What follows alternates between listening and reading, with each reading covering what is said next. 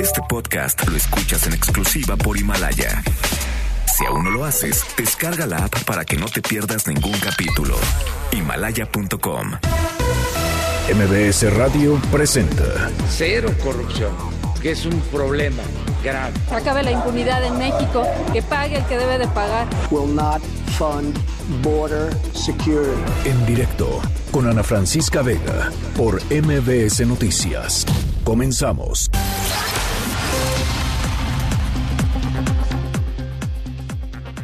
Son las 5 de la tarde en punto. ¿Cómo están? Me da muchísimo gusto que me acompañen aquí en directo a través de MBS Noticias. Yo soy Ana Francisca Vega y hoy es lunes 2 de diciembre de 2019 en nuestras redes sociales para que podamos platicar, para que podamos entrar en contacto. Arroba Ana F. Vega en Twitter, Ana Francisca Vega Oficial en Facebook, MBS Noticias en todas las plataformas de redes sociales, así tal cual como MBS Noticias. Y por supuesto nos pueden ver en vivo el streaming completamente live todos los días de lunes a viernes de 5 a 7 a través de nuestra página web que es mbsnoticias.com.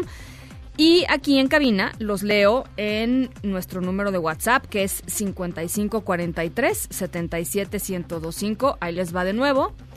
55 43 77 1025. Hoy tenemos un programa uy, de mucho análisis, de mucha reflexión y ¿qué les parece si vamos arrancando?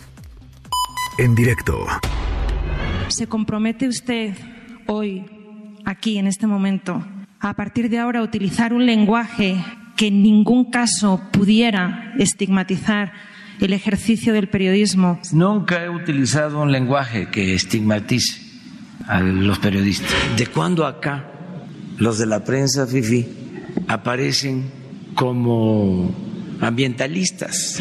La pregunta con todo respeto es, ¿el ganso ha perdido alguna pluma en estos nueve meses de gobierno? No, que me canso ganso y ellos no se hacen pato. Si usted sabe que es el fentanilo, Bueno, ya, ya, es que están muy excitados. Vamos mejor mañana a seguirle. Bueno, pues este se cumplió un año de que el presidente Andrés Manuel López Obrador asumió la presidencia de la República eh, y una de las cosas que la verdad más ha llamado la atención en términos de lo que ha roto de formas y de también lo que pues implica de fondo es el tema de las mañaneras, las mañaneras que pues han marcado agenda durante todo durante todo este año. Y se nos ocurrió que hoy era una buena idea y, eh, invitar a nuestra querida Rocío Méndez, reportera de MBC Noticias, ella cubre la fuente presidencial y ha estado al frente de eh, pues de, de la cobertura de las mañaneras del presidente López Obrador. Está con nosotros aquí en cabina. Rocío, ¿cómo estás? Hola Ana. Me da muchísimo gusto eh, platicar contigo y sobre todo pues conocer literal de, de, viva voz y que la gente que nos está escuchando pues pueda saber qué es cubrir, a ver, 252 mañaneras de este año, 255 en total. Este, ¿cómo, ¿Cómo ha sido para ti esta experiencia? Muy rica. Creo que, al igual que para cualquier mexicano, tener la oportunidad de escuchar de viva voz, sí, bien habría que evaluar el mensaje en su contenido, en su forma, en su verdad. Uh -huh. Lo cierto es que el presidente, por lo menos de lunes a viernes, está emitiendo un mensaje uh -huh. al país, uh -huh. a ciertos sectores. Y si bien han hecho una geografía de lo que son las coberturas a través de lo que él denomina medios convencionales y las benditas redes sociales, seguimos estando ahí porque hay gente a través de este micrófono que nos escucha. Claro. Cubrirlas es un enorme esfuerzo. Él desde que arribó al ejercicio del poder destacó que sería una tarea de 16 horas diarias, una exigencia que llevaría a cabo incluso con sus colaboradores y en un momento hasta llegó a plantear la peregrina idea de que trabajaran de ese mismo ritmo la burocracia mexicana. Sí, sí. Ahí va con esas intenciones, incluso quiere desplegarlos por todo el país. Tú has escuchado sí. estas intenciones de descentralizar el servicio público. Veremos hasta dónde va. Lo cierto es que este ritmo de trabajo que tiene el presidente, duplícalo con la talacha periodística. o sea, a, la, a, las 16 horas, pues agrégale entrar en, todos los notis, a dar, a dar preparar, la información, sacar corroborar videos, porque... imágenes, porque como ustedes se han dado cuenta, el presidente tiene, el presidente Andrés Manuel López Obrador tiene un equipo de profesionales muy respetable, fotógrafos, redactores, quienes toman las imágenes, bueno, todo el equipo de Sepropie, que tú lo conoces muy bien, tienen años trabajando y lo hacen muy bien, pero sucede que si se habla de hechos serios y las imágenes que recibes están sonrientes y gallardas. ¿Y cómo puedes utilizarlas? Pues, pues no, no se puede. No se puede porque la realidad es muy dura. Y entonces tienes que hacer este segundo ejercicio, ¿no? Aunque ellos te proveen de mucho apoyo. Oye, ¿y cómo es esto, Rocío, de pelearte por el micrófono? O sea, no me refiero a pelearte, obviamente, en el sentido literal del, del término, pero a veces vemos, a veces hay menos reporteros, a veces hay muchísimos reporteros, este, dependiendo un poco de la coyuntura. Supongo que cuando se ponen las cosas más calientes, muchos más medios mandan a, gente allá, o, como tú dices, youtubers y todos esos van a, tratar de hacerle alguna pregunta al presidente. ¿Cómo, cómo, cómo, cómo se pelea la palabra para que el presidente te haga caso? Habitualmente hay que llegar temprano porque todo es por fila. Hay reporteros acreditados es sorprendente, pero suman más de 700, 800 los que tienen una acreditación formal como esta. Ahorita le tomamos una fotito para que la vean todos en redes sociales. Mira nomás, Salí profesional muy sonriente. Muy sonriente, este, con el pelo para atrás, como, como niña de primaria, ¿no? Que te decía que se vean las orejas. Este, ¿sí? Efectivamente, soy yo. Sí, sí, ¿eres tú? y además, como notas, tiene un código. Sí, un código QR atrás. Que es muy efectivo. Y la firma de Jesús Ramírez. Muy importante, muy, muy importante, porque tú te das cuenta que este es un papel que cualquiera puede falsificar. Sí, sí, ahí en, este, en la plaza. Pero estamos hablando no solo de acercarse para quien por lo menos 30 millones de mexicanos es una figura fundamental en sus vidas como es el primer mandatario no, no, como importantísimo que saber quién está sino ahí, ¿no? que es un asunto de seguridad nacional ¿no? sí sí claro entonces es muy importante que tenga este código entonces llegas temprano con tu llegas muy temprano pero llegar temprano es llegar como yo lo hacía por ejemplo a las 4.30 de la mañana y en una primera instancia está una persona que ha tenido la misma actitud y el mismo servicio con pasados gobiernos y que ahora lo está haciendo de nueva cuenta. Cada quien tendrá sus razones, pero esta persona llega muy temprano.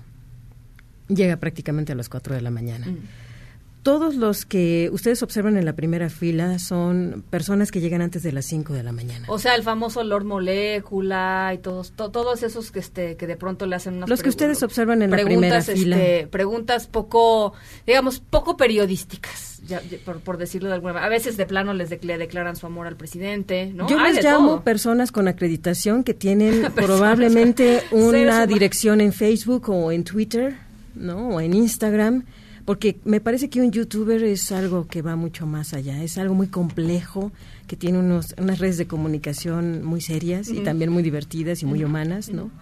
Eh, aquí sí es complejo y eso también tendría que ser una tarea de estos medios como verificado que han hecho labores tan bonitas, ¿no? Ver de dónde vienen.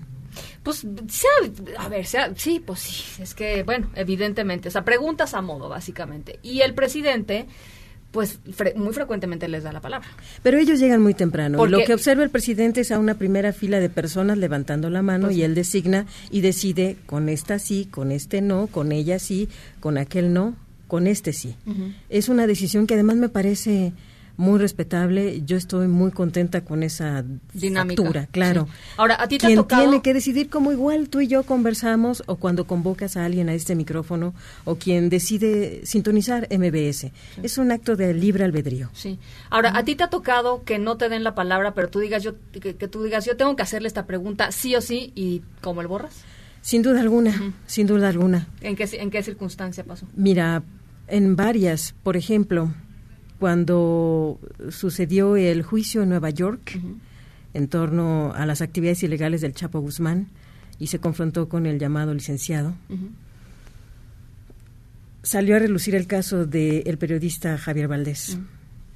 Y entonces hubo un dimes y diretes entre estas dos personas con implicaciones delincuenciales muy graves que han repercutido en nuestro país y decían, fuiste tú, fuiste tú, fuiste tú, fuiste tú.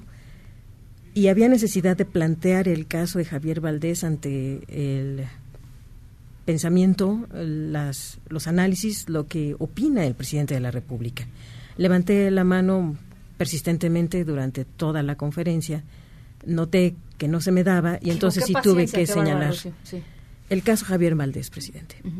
Y él me tomó la palabra y fue muy, fue muy agraciado porque al día siguiente llegó familia, la viuda, defensores humanitarios, defensores de periodistas y se pudo hacer una muy buena conferencia al día siguiente. Lo mismo sucedió con el caso Ayotzinapa, pero eso fue en unas coberturas que fueron mucho más rudas. Espero que no volvamos a enfrentarlas porque sí fueron muy complejas durante la transición muy difícil, muy difícil la cobertura. De, de, lo, de las... La transición de gobierno. Digamos, una vez ya como presidente de cuando se juntó con las víctimas y de cuando se empezó a juntar con las familias o cuando fue... Ahí nosotros igual teníamos sesiones con él, nos hacían ingresar al patio de en esa casona de la... Colonia Roma, ¿no? De la Colonia Roma y levantábamos la mano y ya nos daban la palabra. Y entonces. Oye, a, ver, ahí existía Lord Molécula y todos estos personajes. Ahí no Era la fuente. Eh, los reporteros. Ahí sí eran los reporteros. Los medios convencionales. Cuando se abrió las conferencias mañanas en Palacio Nacional fue que aparecieron todos estos personajes acreditados. Que, de pronto nadie conoce. Así es. Oye, eh, momentos de risa, así que de plano tú digas. ¿Qué, es este solo? ¿En qué zoológico me metí? ¿Te ha pasado? Es tan grave la realidad. Mira, a mí me parece que en ocasiones incluso se sueltan risas inapropiadas. ¿Verdad? Yo también lo pienso. Yo, yo, honestamente no he hallado un solo momento de gracia ni de humor durante todas las... Pero se han reído. A mí, ah, yo de pronto he escuchado audios de la, de la mañanera en donde el, um, presidente dice algo y, sorprendentemente hay, hay, risas. Pero sí hay momentos muy humanos. Por ejemplo, cuando el presidente se refiere a los niños, habla del béisbol, habla de las víctimas, habla de ciertas mujeres. Sí hay momentos muy conmovedores, sin duda alguna. Sí, sí, está lleno de humanidad ese espacio, pero yo no sé si de humor. A mí me parece que es tan grave lo que se vive y a veces es tan duro lo que se le plantea al primer mandatario que yo a veces me sorprendo cuando la gente se ríe. Digo, ¿de qué se ríen? Oye, y cuando... Eh, cuando están los funcionarios públicos ahí sentados que de pronto, bueno, ya lo sientan, al principio estaban parados, ¿te acuerdas? De hecho, el presidente no se sienta. El presidente no se sienta. Él no toma asiento nunca. Por ello es este persistente reclamo de quienes están, que son como unos 500 mil seguidores en Facebook, por ejemplo. Levántate, te está dando la palabra el presidente, levántate. ¿Por qué no te levantas, medio de comunicación o persona acreditada en la conferencia de prensa? Levántate porque él está de pie prácticamente en toda y no dan su nombre además los reporteros algunos no, algunos sí. Nosotros siempre lo hemos hecho pues porque nosotros representamos a una comunidad. Eh, siempre he creído ello. El el reportero que está en el frente de batalla está sustentado por una jefatura de información, por redactores que reciben tu información. Sí, no, no eres tú Por los pues, conductores, claro, eres un grupo. Eres un grupo. Entonces te levantas, das tu nombre y dices de dónde vienes. Y... Sin ningún problema, ¿eh? yo no tengo ningún problema para pararme. ¿Y por qué hay unos, hay unos que sí? O sea, hay unos creen que, que, que esto de pararse es este como, como ceder, ¿no? Ante, ante el poder, más que una cuestión de... ¿Quieres que te sea muy honesta, Ana? A ver, venga. Es tarea, es trabajo. Es decir, en el momento en que el presidente está hablando, por supuesto, los que están acreditados que solo ocupan las primeras filas, no los ves escribir, ni los ves más que manejar 10 puntos de lo que ellos consideran fue la conferencia matutina del presidente López Obrador ese día. Pero nosotros mandamos la información estamos tomando fotografías, estamos, una vez que hemos bajado texto y estamos grabando audios, editando y redactando. porque tenemos que mandar por lo menos tres, cuatro notas para que se enteren nuestros noticiarios, las redes sociales, por supuesto nuestro Twitter, Facebook, la página de Internet, qué está sucediendo en la mañanera. Sabemos que evidentemente ellos dan una, un seguimiento y una cobertura, pero el material ya está trabajado periodísticamente. Puedes confiar en él y lo lanzas al aire en el momento en que tú quieras. Entonces muchos compañeros están en ese momento redactando. Hay muchas críticas hacia algunos medios muy serios y reporteros también, muy, muy respetables y profesionales porque ni siquiera ven al presidente cuando está él respondiendo a su pregunta, pero porque en ese momento están escribiendo a través del celular. ¿A ti qué te hace sentir cuando el presidente ataca a la, lo que él llama la prensa conservadora o la prensa fifí en sus mañaneras? Que de pronto son compañeros tuyos porque pues así, así es el gremio, ¿no? O sea, tú has literalmente pues por generaciones vas vas creciendo con los reporteros este compañeros y compañeras los conoces de hace mucho tiempo este puedes cambiar de medio o no pues pero pero sigues teniendo relación con todas estas personas. Así así es el gremio periodístico. Qué sientes cuando el presidente empieza a atacar a un compañero o una compañera que no que no le gusta su trabajo o no le gusta el trabajo del medio ¿Qué Voy a ser muy sincera al respecto de la memoria que yo tengo de las conferencias matutinas en las que he estado. Yo no recuerdo que haya habido alguna agresión directa hacia un reportero o reportera, sí contra su medio. Todos sabemos que hay una referencia persistente en contra de determinado periódico de circulación nacional, de determinada televisora, incluso con el semanario Proceso, cuando hubo este intercambio de palabras con Arturo Rodríguez, que es un profesional de primera línea, un periodista sumamente reconocido, tampoco hubo esta agresión directa. ¿Qué siento cuando descalifica el trabajo del periodismo? y resalta, porque incluso en algún momento llegó a decir, sí, cada ciudadano es un periodista. Probablemente cada ciudadano con un teléfono celular puede ser un comunicador, todos lo somos pero el ejercicio periodístico implica cierta labor. Pues y no es un asunto, claro, no es un asunto de superioridad, es un elemento de técnicas, de oficio, de búsquedas, ¿no? Me incomoda mucho cuando él habla de los medios chayoteros porque generalizan. Y finalmente siempre caigo en la tranquilidad de que quienes nos escuchan, quienes nos leen, quienes nos conocen a ti desde hace 10 años, desde hace tiempo que estás en los medios de comunicación, en mi propio caso, mis compañeros que trabajan en MBS tienen una trayectoria limpia, es un libro abierto. Sí.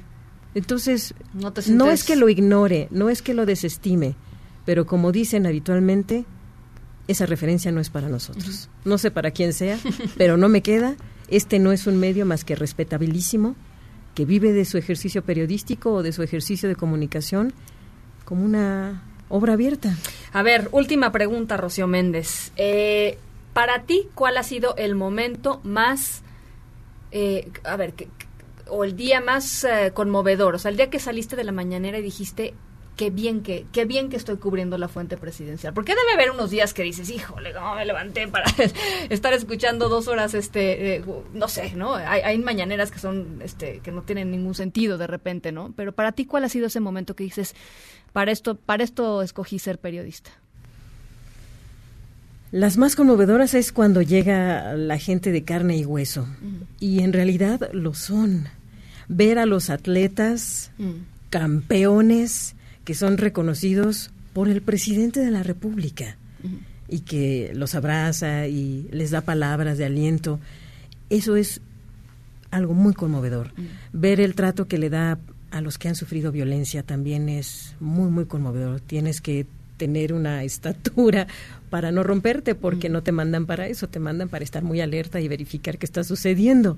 Pero en, en cierto, creo que sí lo puedo ubicar y lo, te lo digo con rapidez no lo he vivido tanto con esta conferencia matutina, ni siquiera con las coberturas, pero sí vi la capacidad del presidente López Obrador cuando entonces candidato en Iguala, cuando era un lugar lleno de personas, pero atiborrado, no que había un alma más. Y desde el fondo vienen cruzando los padres de Ayotzinapa, que no tenían cita. Se abrió un surco en medio del mar de gente y fueron avanzando, la gente guardó silencio, el presidente seguía hablando porque en ese momento él tenía el micrófono y la palabra. Y a mí se me erizó la piel ver cómo generan tanto respeto y tanta solidaridad y él mismo lo subió al escenario y ahí logró establecer una serie de compromisos que hasta el día de hoy les ha cumplido. Veremos cómo avanza, porque eso hay que tenerlo en el radar. Habrá nuevas noticias en enero de muchos temas, uno de ellos Ayotzinapa. Bueno, pues ahí está nuestra queridísima Rocío Méndez, eh, eh, eh, cubre la fuente presidencial, reportera, por supuesto, conocidísima de MBS Noticias. Cuando no estoy por acá, viene a suplirnos y yo le agradezco muchísimo. Y pues sigamos platicando, Rocío. Yo creo que es muy importante que la gente entienda cuál es el oficio periodístico, entienda cuál es la labor de la gente que se levanta todos los días tan temprano para hacer esas coberturas y para tratar de también entender un poco qué es nota y qué no es nota y, y quitar la paja y, darles a ellos eh, pues lo sustantivo, ¿no? Darle la información a la gente que necesita saber, ¿no? Tómenlo con consideración, pero sí hay investigaciones formales que destacan que pues más del 50% de lo que se plantea en esta conferencia matutina está a duda. Bueno, imagínense el trabajo que es para, este, pues para limpiar lo que es real de, de lo verídico. Vamos a hablar un poquito más adelante sobre eso. Por lo pronto, Rocío, gracias. El gusto Gracias por estar aquí en cabina, gracias por visitarnos y ojalá lo podamos hacer de vez en vez. Como siempre, a tu disposición, Muchas gracias, Rocío. Bonito programa. Las 5 con 21. Noticias en directo. Un centenar de elementos de la Guardia Nacional llegó a Villa Unión, allá en Coahuila, e instaló una base de operaciones después de las balaceras del sábado pasado entre agentes estatales, eh, federales y militares con un grupo de civiles armados, eh, presuntamente integrantes del cártel del noreste. Eh, este, este cártel disparó contra instalaciones de la presidencia municipal. Hasta el momento, 22 personas muertas. Son 16 delincuentes, 4 policías y 2 civiles. Camelia Muñoz, vamos contigo hasta Coahuila. ¿Qué se sabe al momento? Gracias, Ana Francisca. Pues a más de 40, 48 horas del ingreso al municipio de Villa Unión, como bien lo mencionas, de un comando armado a bordo de más de una veintena de camionetas blindadas y varias con artillería. Bueno, eh, el gobernador Miguel Ángel Riquelme Solís ha dado un avance de las acciones que han emprendido las autoridades, como bien también mencionas, eh, tanto estatales como federales. Y bueno, informó hace unas horas que el comando rodeó la franja fronteriza por Estados Unidos para salir a los ranchos en el lado mexicano y llegar a la zona con la idea de asustar y pegarle al Estado para luego huir al no concretar el objetivo de incendiar la presidencia municipal. Escuchemos. Ellos van y rodean por la parte de Estados Unidos y se meten directamente por los ranchos de Coahuila hacia Villa. Según los testigos, hablan de 25 camionetas con 6 elementos cada, cada uno. Bueno, y por estos hechos, Riquelme Solís aseguró que ya hay dos personas detenidas y quienes explicaron el objetivo del ataque. Escuchemos nuevamente.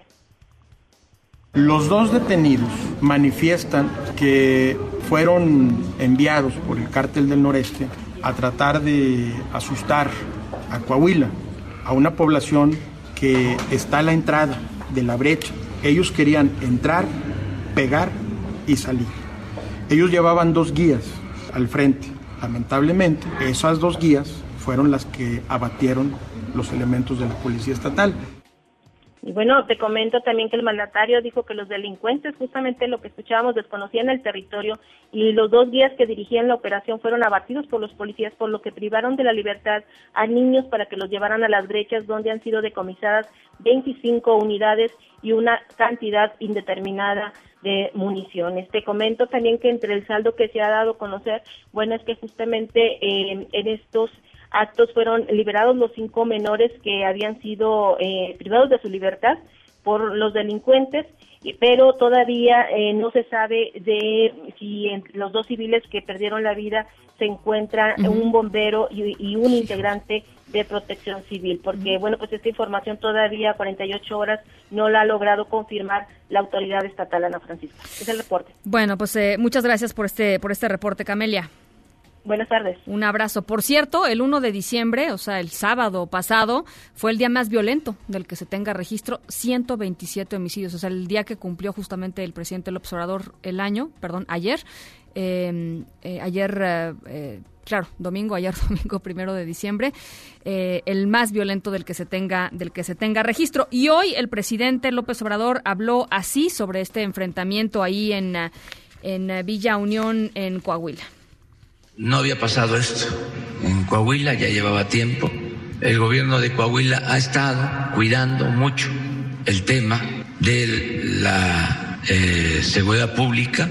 Es de los gobernadores, el de Coahuila, que más atención le dedica al tema de seguridad. Este caso, vamos a decir que es excepcional, que no es algo que se padezca cotidianamente en Coahuila. De todas maneras, se atendió se atendió. Son las 5 con 25. Vamos a la pausa. Al volver eh, un año del presidente Andrés Manuel López Obrador, aquí en cabina Lorena Becerra, directora de encuestas del periódico Reforma, y Luis Miguel González, director editorial del Economista. No se vayan, regresamos con más. Nos gustaría que pensaras en qué momento supiste que necesitabas un seguro de auto. ¿Fue acaso cuando escuchaste esto? ¿Y cuándo pensaste en un seguro de hogar? ¿Fue cuando recibiste las llaves de tu nueva casa? ¿Y cuál fue el sonido que te dijo que necesitabas un seguro de vida? Seguros Banorte. Seguro de auto, de hogar y de vida. Banorte no está para que lo ames, está para asegurar lo que amas de la vida. Aplica restricciones, términos, condiciones, aviso de privacidad y requisitos de contratación en banorte.com. En directo con Ana Francisca Vega por MBS Noticias. En un momento regresamos. Este podcast lo escuchas en exclusiva por Himalaya. Continúas escuchando en directo con Ana Francisca Vega por MBS Noticias. Yo no voy, en casos de corrupción, a sudar calenturas ajenas. Pues son fantoches, conservadores, sabelotodos, hipócritas, doble cara. El gobierno es como un elefante reumático, con todo el respeto a los elefantes. El pueblo se cansa de tanta pinche tranza. Es como para decirles ternuritas, chapulines, chapulines fifís. Nos portemos bien, ya, al carajo la delincuencia. Fuchi, bácala, es como la corrupción, fuchi. ¡Bácala! Que tengan cuidado porque en una de esas este, los voy a acusar con sus mamás, con sus papás, con sus abuelos. Bueno, pues ya les decía, un año de, eh, pues de el arranque de la administración del presidente Andrés Manuel López Obrador, un año con una cantidad de temas, de agendas, de actores, de, de híjole, de, de, cambios, de, de, revoluciones, de echadas en reversa, que de pronto pues cuesta trabajo eh, generar un, un balance que, que, nos ayude a entender quizá un poco caso por caso en dónde estamos parados y cuál es la narrativa que, que, que ha pintado este año y cuál es el color, digamos, si tuviéramos que ponerle un color al año, qué color sería este año. Y, un poco la idea de esta conversación con Lorena Becerra, directora de encuestas del periódico Reforma, que aquí está en cabina. Lorena, ¿cómo estás? Es un gusto estar contigo, como siempre. Y con Luis Miguel González, director editorial del Economista, es, pues sí, eh, tratar de entender un poco cómo, cómo, cómo entender este primer año del presidente López Obrador, cuál es la narrativa eh, predominante y cuáles son a futuro, eh, pues digamos, las, las, las avenidas eh, por donde pensamos que puede transitar eh, el gobierno, el Estado y la sociedad, porque a veces parece que además van en distintas, en distintas carreteras. ¿Por qué no, por qué no nos platicas un poquito cuál es tu, tu, tu, tu feeling, Lorena, tu, tu perspectiva de, de, de lo que ha pasado este año? Bueno, pues sin duda el presidente llegó con muchísima fuerza y él, eh, a, diferencia de, por ejemplo, Fox, que es con el que normalmente lo comparamos, también por el, por el cambio eh, que, que, representó la elección de cada uno, él sí se dedicó a exacerbar las expectativas desde que fue electo, ¿no? de todo lo que iba a hacer, de los cambios que iba a hacer, eh, de, que iba a venir una cuestión básicamente irreversible en términos de un nuevo orden político. Esto se acabó, ¿no? Sí. El, esto se acabó. Y ayer nos los repitió otra vez en un año. Eh, vamos a, van a estar sentadas las bases para que jamás regresemos o para que sea muy difícil regresar al régimen anterior. Ahora, él mismo nos ha mencionado, él señala cinco crisis a las que él se ha enfrentado y en términos de opinión pública, pues sí fueron crisis importantes, pero lo que nosotros estamos viendo es que él mantiene su popularidad. Ayer publicamos una encuesta nacional en vivienda con 68% de aprobación a su gestión, 31% de desaprobación. Esto sigue siendo, es altísimo, sigue siendo muy alto y en comparación con sus antecesores, pues llega a su primer año como el presidente más fuerte. ¿no? Ahora sí es importante notar que sí, la oposición a él, o sea, esta desaprobación se duplicó, por lo menos en, en el último año, este, pasamos de 18 a 31, y que también la población nos está señalando como principal fracaso del presidente el tema de inseguridad. Entonces, si, si, si bien no le están pasando la factura, por este fracaso, por lo que él consideran que no que no es un logro, que hay, hay errores en la estrategia, hay errores en los resultados, que básicamente no ha disminuido la violencia, no ha disminuido la inseguridad, sí le están señalando esto es un problema, ¿no? Entonces es, un reto que él va a tener. Y viene y viene intermitentemente desde las primeras mediciones, digamos desde quizás no las primeras mediciones, pero ya a partir de febrero, marzo de este año empezó seguridad a ser un, un foquito, ¿no? Ahí. Sí, de hecho nosotros en una medición que publicamos desde julio ya venían señalándonos como un fracaso la reducción en la violencia. Sí dicen no no ha reducido la violencia, ¿no? Pero todavía no le pasan la factura en términos de su popularidad. Ahorita le están reconociendo logros en el tema social, en el combate a la pobreza y en el combate a la corrupción. Luis Miguel, ¿tú cómo lo ves? Eh, decías tú, eh, hay que entender o tratar de leerlo en el marco de una narrativa. Y yo creo que el mayor éxito de él ha sido imponer una narrativa. Frente a los que lo apoyan, yo diría el, el elemento principal de la narrativa tiene que ver con, miren qué porquería me dejaron. y por tanto, eh, ni siquiera lo que yo no he conseguido me lo pueden cargar a mí porque hay algo que yo todavía estoy tratando de componer del país que recibí. Mm. Ese me parece que es el mayor, el mayor éxito en términos de comunicación política.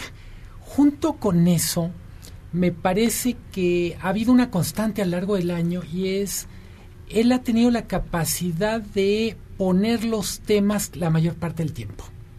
Él decide cuándo se habla de corrupción, él decide a quién se le puede atrapar en una narrativa de corrupción y lo que significa por lo pronto, considerando el país que tenemos, cómo somos, es un malabarista que ha podido con todas las pelotas que están en el aire.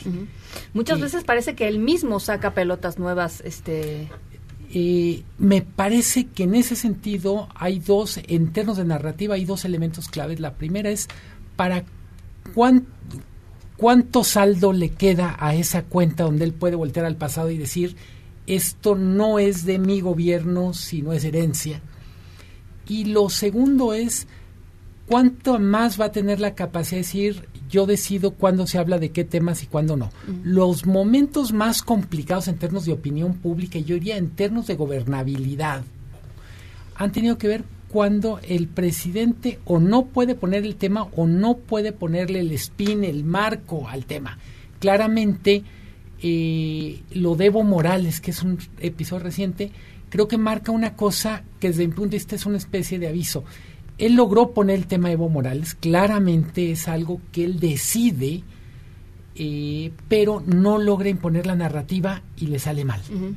En ese sentido me parece que eh, yo, yo diría, a pesar de los números tan extraordinariamente altos en términos de popularidad, yo diría que también contrasta mucho la popularidad en lo personal con la con el poco la poca aprobación que están teniendo políticas concretas, eh, pienso claramente seguridad, pero también economía, empleo.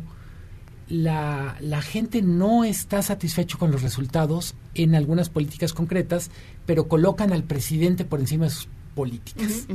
Eh, este asunto de que de que el presidente compra tiempo, ¿no? Está comprando tiempo en el momento en el que en el momento en que dice esto yo lo vengo arrastrando, estamos haciendo lo posible. Digo, está trabajando desde las seis de la mañana, nos queda claros a todos, ¿no? es un problema de este de, de, digamos de falta de tiempo, de vocación, e, él él hace una una demostración pública de su compromiso, ¿no? Con, con el Estado y con el país. ¿Cuánto tiempo le puede le puede durar este asunto de pues es que me dejaron tal tal este tal desastre que estamos haciendo lo que podemos. Es que yo creo que aquí es muy importante sí, sí aclarar que estamos hablando de un político excepcional, digamos, sí, es, es, es un momento excepcional en la historia de México, la forma en la que él gana y lo que sucede con el resto de los partidos, que básicamente se encuentran ahorita pues en muy malas condiciones. Pulverizados, ¿no? Pulverizados, yo diría que básicamente la única medio oposición que se puede ver a nivel local podría ser el PAN, pero aún así el PAN como que todavía no logra ni reagruparse. Como desarticulado, no, hay un no tiene una agenda clara, no tiene una propuesta creíble, ni siquiera tiene un, enfrentamiento o un tema de enfrentamiento con López Obrador en donde pudiera decirle a la población, ¿no? dividir a la población, polarizar, ¿no? para jalar votos. Entonces, yo creo que ahí es muy importante porque sí estamos hablando de un político, como, como decía Luis Miguel, un, un político que domina la agenda la agenda mediática, domina la agenda pública todo el tiempo. Incluso ayer me sorprendió mucho ver como el tema de Culiacán, él lo mencionó básicamente como un logro de gobierno, ¿no? Cuando realmente todos fuimos este, testigos de lo mal que se manejó la situación con Ovidio Guzmán y ayer lo, manejó ya básicamente como gracias a nosotros no se perdieron más vidas, ¿no? Sin tomar en cuenta él desastre que hubo en el manejo no solo del operativo en campo, sino de la comunicación por parte de su gabinete, ¿no? Y dos semanas de, de, mensajes contradictorios, de mentiras, de mala información. Entonces, esa, esas dos cosas son, son, yo creo que muy importantes, la ausencia de la oposición con un mensaje claro, la presencia tan preponderante del presidente, y sí, que estamos lidiando con un presidente que es distinto, que, que rompe protocolos, que se pone del lado de la gente, que se presenta como alguien cercano a la gente. Contrario a lo que habíamos vivido en los últimos años, Peña Nieto fue un presidente completamente desconectado. Ausente, ¿no?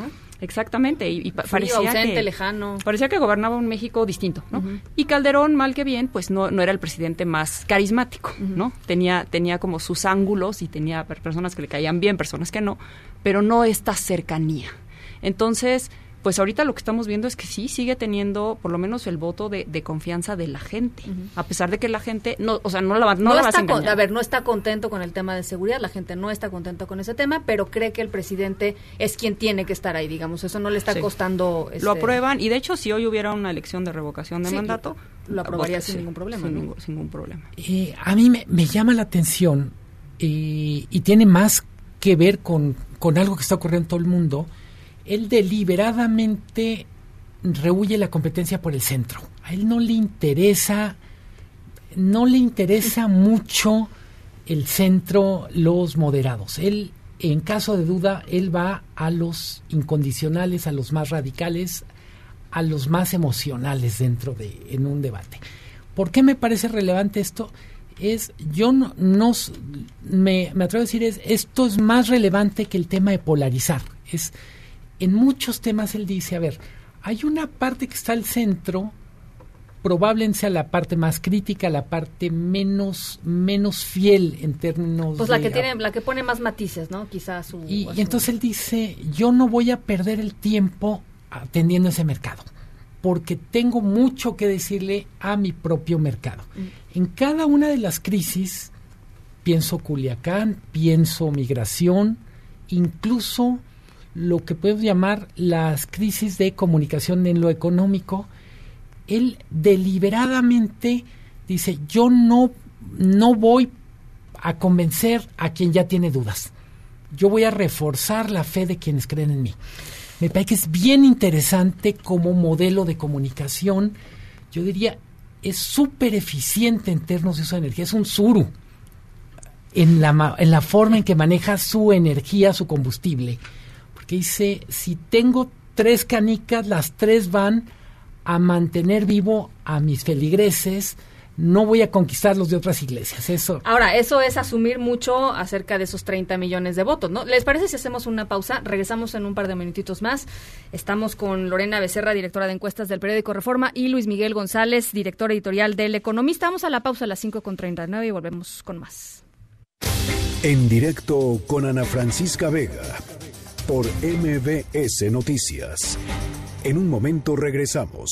Este podcast lo escuchas en exclusiva por Himalaya. Continúas escuchando en directo con Ana Francisca Vega por MBS Noticias. Materia económica, de acuerdo a mis datos, este, vamos muy bien, muy bien. Habría que ver todos los indicadores. No hay técnicamente recesión. No les gusta esto a los técnicos. ¿sí? Entonces, vamos bien. ¿Por qué no dicen que el peso es la moneda que más se ha fortalecido en el mundo con relación al dólar? Porque ahora hay una mejor distribución del ingreso. ¿Qué es el crecimiento? Pues es producción de riqueza. Eso es el crecimiento. Pero no significa distribución de riqueza, que va a haber crecimiento económico y que sus pronósticos de que nos va a ir mal no van a convertirse en realidad. Yo sostengo de que vamos bien y estamos de buenas. Bueno, pues quién sabe si están de buenas o no están de buenas, es Lorena Becerra que levanta encuestas para el diario Reforma. Eh, ¿Cómo valora la gente el tema económico del presidente López Obrador? Es decir, este, está, está la gente contenta. Bueno, cuando les preguntas por el manejo de la economía, la mitad te dice que ha fracasado y la otra mitad te dice que ha tenido éxito, que es en general la economía, que para ellos, pues digo, puede ser cualquier cosa. ¿no? Pero lo que sí vemos es que en programas sociales, pues sí está teniendo un resultado. 35% nos dice que recibe programas, apoyos directos del gobierno de López Obrador y de este 35%, casi el 70% son eh, la pensión de adultos mayores, que además sabemos que, que aumentó la cantidad, ¿no? Muchísimo. Muchis, casi la duplicó. Sí, sí, sí.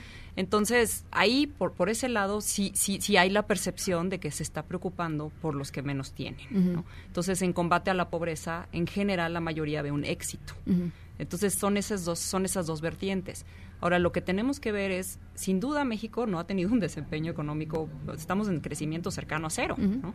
Y muy a pesar de que en Estados Unidos sí hemos visto que la economía, por lo menos el último trimestre, fue bastante exitosa.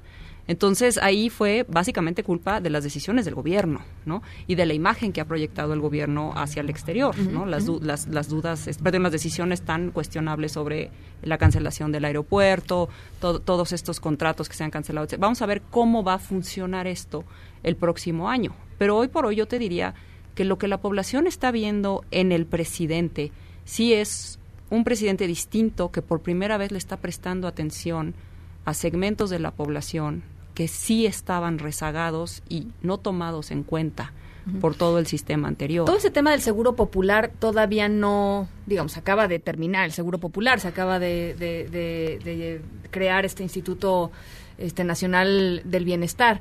Sí. Eh, todavía no se puede medir, ¿no? Pero ahí va a haber un montón de gente que quizás se quede sin sus tratamientos médicos y sin sus sin un apoyo, digamos, que, que literal es debido a muerte y quizá ahí sí. empiece la cosa. Y hoy por hoy la decisión, ¿no?, de Prospera. O sea, en realidad ha habido familias que han sido más beneficiadas, cierta composición de familias ha sido más beneficiada por los cambios en los programas sociales que otras. Entonces sí hay familias que ya no están recibiendo lo que recibían uh -huh. y familias con niños en primaria, ¿no? Uh -huh. Que tienen, por, ponte tú, cuatro o cinco hijos que están todavía en primaria. Esas familias se han visto perjudicadas, a diferencia de familias que tienen, por ejemplo, a un adulto mayor, eh, un, un, una persona que va a la preparatoria, a la universidad y a lo mejor uno en primaria, ¿no? Entonces eso también es importante y hay que ir viendo cómo se va, cómo se va desarrollando. Pero hoy por hoy yo creo que la entrega del apoyo directo sí hizo una diferencia para las personas porque sí había muchas irregularidades en no, esta bueno, distribución. Digas, o sea. y, y, y, yo creo que es eso hoy por hoy sí lo están valorando. Oye, eh, el tema de los de los empresarios, Luis Miguel, porque llevamos viendo, a ver, me gustaría una, ver, creo que uno, un éxito en la narrativa de López Obrador es no separar la política económica de la política social. Mm porque para muchísima gente de este país la política social es política económica, me refiero cuando le das dinero directo a adultos mayores, campesinos, jóvenes, etcétera, eh, tú dirías eh, de la manera académica se califica como se clasifica como política social y, no hay controversia. Pero desde el punto de vista de los hogares de, de los ingresos de una familia eso es economía. Claro. Eh, entonces, en ese sentido, me parece que sí logró colocar un punto él a su favor y es la economía no solo es crecimiento del PIB, no solo es, eh, vamos a decir, inversión, etcétera, sino es cómo le va a las familias y cómo está contando cada familia cómo le va. Pero no es eso también una parte del discurso del presidente López Obrador es un discurso en donde como un poco como si le enojara la otra parte, la parte macro, ¿no? Como eh. como como si le enojara que este que a los empresarios les fuera quizá bien, como ver, si les enojara como si lo que le preocupa, a ver, tiene un punto cuando dice, es sí, una política económica que no se nota en un hogar o en la mayoría de los hogares, es una política económica que no está sirviendo. Eso estamos de acuerdo, ¿no? Eh, lo otro que tienes muchísima Pues razón estamos de acuerdo. es que hay una especie de, no sé si sea desdén o no entendimiento de el papel que juegan las otras variables. La, la inversión privada claramente es uno de los grandísimos, yo diría, es un misterio, y lo digo literalmente, cómo lo metaboliza López Obrador. Es decir, ¿qué le dicen a él los datos de inversión privada? Porque parecería que por un momento él dice, a mí me basta con que los empresarios más importantes de México y algunos extranjeros sigan viniendo a contarme sus planes de inversión para saber que las cosas van bien.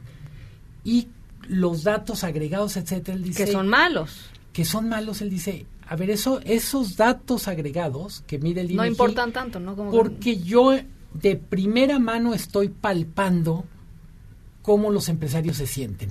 Me parece que hay un tema ahí, yo diría en economía, para cerrar mi comentario, creo que hemos puesto mucho énfasis en el tema de resultados, si se puede decir así, cómo le va el PIB, cómo le va la inflación, y creo que tenemos que ponerle mucho más atención al tema de procedimientos.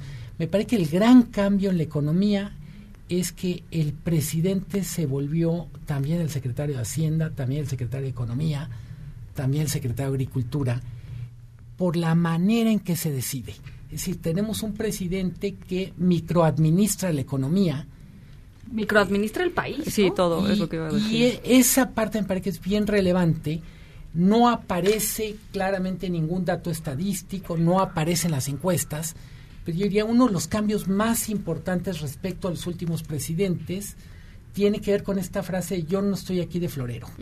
Es yo voy a, literalmente, yo voy a tomar las grandes decisiones de lo económico y no importa que no tenga doctorado en economía, no importa que no tenga experiencia. no, nada más no importa, Luis Miguel. Mi punto es al revés. Desde su punto de vista es qué bueno que no tengo un doctorado en economía, qué bueno que no, porque si no estaría pensando como pensaban los de antes, ¿no? Creo que es, o sea, Sí. como, eh, digamos, porque también ahí entra este, este asunto de hay, hay un desprecio, un rechazo a toda la forma en que se decidió, y hay que decirlo, me parece que, lo digo como director de un periódico económico, pero es, creo que uno de los temas más peligrosos de la narrativa de López Obrador es, es el querer enterrar 36 años de conducción económica, que es cierto que dejaron muchísimas tareas pendientes, es, es cierto que no lograron muchas cosas, pero lo cierto es que le dieron al país orden en las finanzas públicas y estabilidad, cosa que no teníamos en los 70, por ejemplo. ¿Tú cómo ves el tema de, del presidente López Obrador con, con empresarios? Se reúnen a cada rato, ¿no? Este, este, se reúnen en, en- en- en, digamos, en distintos formatos, algunos abiertos, otros cerrados, salen a decir que van a haber este, grandes inversiones, salen con caras generalmente muy largas, este, y, y- y como que no se logra destrabar este, este asunto. Ahora, los empresarios también deben estar, pues, literal entre la espada y la pared porque pues tienes que cooperar, o sea, digamos, están en una situación medio imposible, pero ¿cómo lo, cómo lo ves tú? Bueno, es que es- yo creo que también hay que hablar de, de- de- de los empresarios con los, con los que hemos tratado en México, porque sí, esto que decían del desdén, pues sí tiene que ver con todo lo anterior, ¿no? Y él, como lo ha dicho, pues veía una eh, relación, pues digamos que de, de, de de corrupta, ¿no? Básicamente Sí, sí. corrupta y Contratos ventajosa leoninos y todo esto. que hasta cierto punto pues ha tenido razón. Entonces sí han sido eh, un grupo de empresarios, muchos empresarios que sí se beneficiaron de la forma de hacer las cosas en México y que quién sabe si ellos fueran tan exitosos en un contexto internacional. Quién sabe si ellos salieran, ¿no? A ser competitivos. Competencia. Exacto. Entonces, pues no sé si están entre la espada, pero pues sin duda les conviene seguir en México porque es donde mejor les va, ¿no? Eh, ahora, esto en la población no sé si permea. Lo que sí te puedo decir es que en general la población no tiende a tener una visión muy optimista de los empresarios. Cuando tú les tú les preguntas, ¿no? Que- cómo evalúan si consideran que el papel de los empresarios es bueno en todo, tanto en la tarea social, en la tarea de cuidado del medio ambiente, en el combate a la corrupción, en general te dicen que no están haciendo su parte, porque sí ven un empresariado que se ha beneficiado ¿no? de, de este sistema y que no, no, no regresa a la sociedad lo, lo que han recibido. Hay un, un tema en la relación con los empresarios que es fascinante, pasó en la campaña. Cuando la campaña más o menos febrero marzo había una había una especie de, de máxima que decía López Obrador no va a pasar de los treinta y tantos. Claramente hay un techo. Lo rompió el techo cuando empezó a confrontar los empresarios con temas como el aeropuerto. Eh, creo que en ese momento López Obrador aprendió una enorme lección y es cada que él se enfrentaba con los empresarios él ganaba. Tiene mucho que ver con lo que dice Lorena. Los empresarios en algunos casos no han hecho la tarea en lo sustantivo, pero claramente no han hecho la tarea en la parte de comunicación. Muchísima gente no valora en México el papel de los empresarios, no solo porque su experiencia inmediata con los empresarios no es positiva, hay veces pienso con su patrón directo, con los empresarios que son sus vecinos, sino también los empresarios, yo diría, tienen una comunicación sobre la tarea de ser empresario que es cuando menos tan ineficiente como las campañas anti pues contra las drogas. Quizá nunca había sido necesario, ¿no? Que, que Yo creo que siempre fue necesario cuando comparamos la fortaleza del capitalismo de Estados Unidos, y, lo hemos platicado en otro contexto, es el capitalismo de Estados Unidos es capaz de salir fortalecido de una crisis de corrupción empresarial como fue la de 2008-2009, porque la gente dice el sistema en general es más fuerte y en última instancia los empresarios buenos son más que los empresarios eh, tóxicos. Y es crucial, ¿no? Y, sí, el empresario es crucial. En México esa tarea no se ha hecho bien y yo creo que una de las de las cosas que entendió muy muy bien López Obrador es en campo abierto los empresarios pierden conmigo y más les vale en ese sentido que se arreglen conmigo a puerta cerrada o discutiendo porque ahí sí, frente a la gente, yo les gano por consultas a mano alzada, por encuestas y por casi cualquier mecanismo. Eh, vamos a hacer una pausa. Sí, vamos a la pausa, son las 5 con 54. Vamos a regresar para platicar sobre la oposición, que dónde está, ¿no? la risa de Lorena Becerra lo dice todo. Eh, y sobre el tema que más le está pesando al presidente López Obrador, él mismo lo acepta, este, el tema de, la seguridad, la gente no se siente más segura, es más, se siente que está peor el asunto, eh, y, y un poco cuáles son las implicaciones de esto. Vamos a la pausa y regresamos. En un momento continuamos en directo con Ana Francisca Vega. Este podcast lo escuchas en exclusiva por Himalaya. Continúas escuchando en directo con Ana Francisca Vega por MBS Noticias. Una tendencia precisamente por la política equivocada que se impuso desde el 2006, de una tendencia al alza en delitos, bajar de la noche a la mañana. Tenemos como prioridad el fortalecimiento y despliegue de la Guardia Nacional. Eh, estoy trabajando para lograr la pacificación del país lo más pronto posible. El justificado reclamo ciudadano por la inseguridad, el actual gobierno decidió cambiar las medidas de guerra por una política integral de justicia, paz y seguridad ciudadana.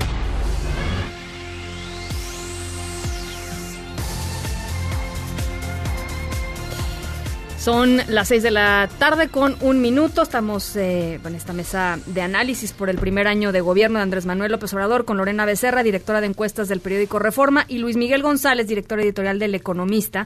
Y decíamos, eh, pues probablemente el tema eh, pues más preocupante para la mayoría de los mexicanos, está medido en, encuestas, es el tema de la seguridad, el tema del control, ¿no? el presidente tiene o no el control de, del país, ¿no? Este, eh, digamos que si uno prende las noticias se da cuenta que rápidamente se da cuenta que hay muchos lugares en donde no, el, presidente no tiene el control del país, el Estado no, no, no, está ahí. Este, la gente lo percibe y es quizá pues el foco rojo más recurrente y el más preocupante, ¿no? Sí, yo creo que aquí es importante que sí, o sea, sí estamos hablando de que el presidente tiene una aprobación altísima, pero también siempre es importante decir que la población no la puedes engañar. La población sí se da cuenta, la población no es tonta. Entonces también te están diciendo, el principal problema es la inseguridad. Y la inseguridad no la ha resuelto. Entonces nada más unas cifras de la encuesta que acabamos de publicar. El 65% nos dice que hoy por hoy la inseguridad es el principal problema que enfrenta el país. Esta es la cifra más alta en la serie histórica de reforma, que, es desde 1994. Nunca habíamos tenido una cifra tan alta de personas diciéndonos que la inseguridad es el principal problema.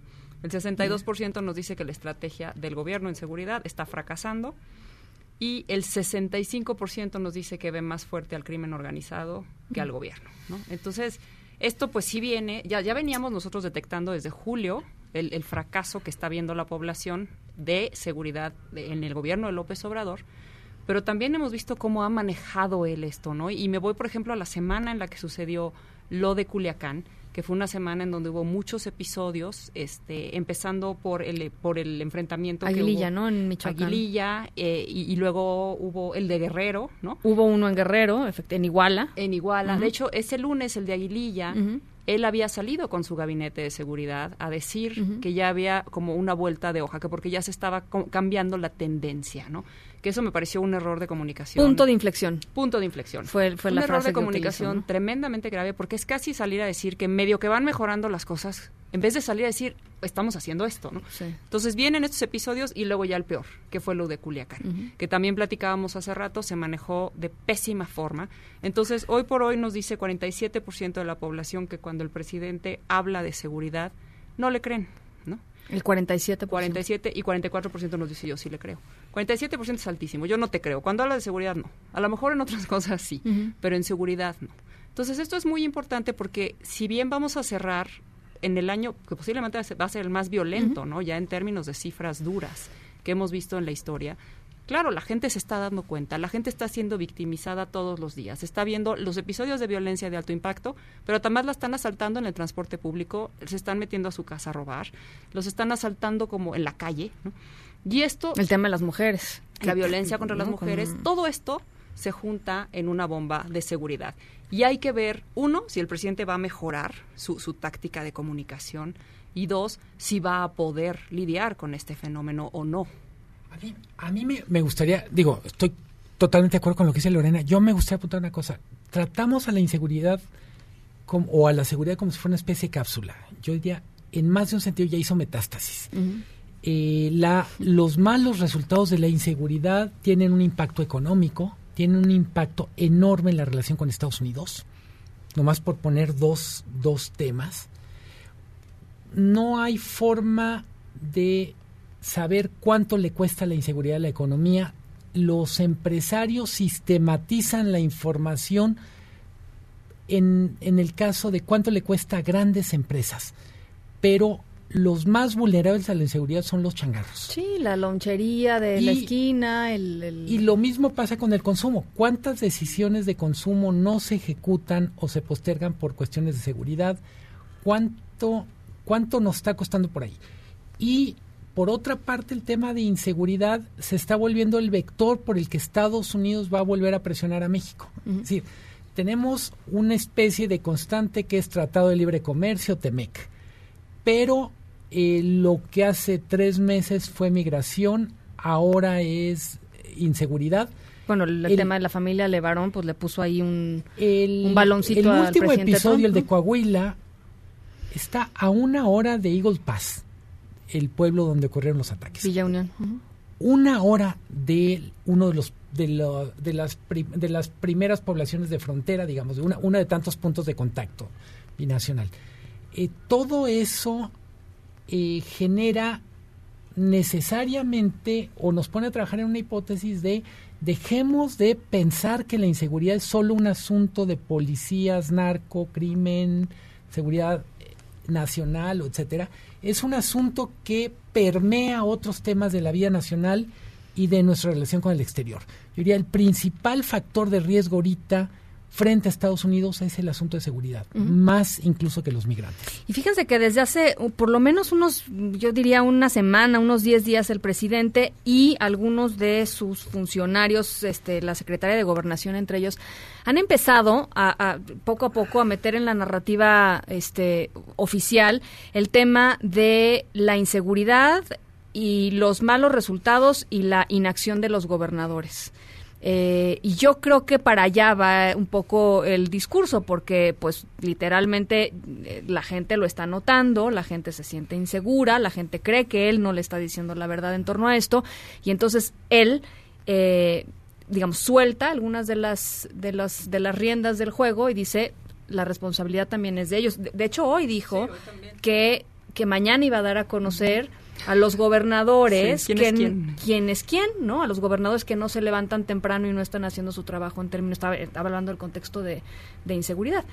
Y ahí, bueno, pues ya se meten otros Esto me parece increíble porque al final de cuentas esto es la misma conclusión a la que llegó Enrique Peña Nieto de cierta forma uh -huh.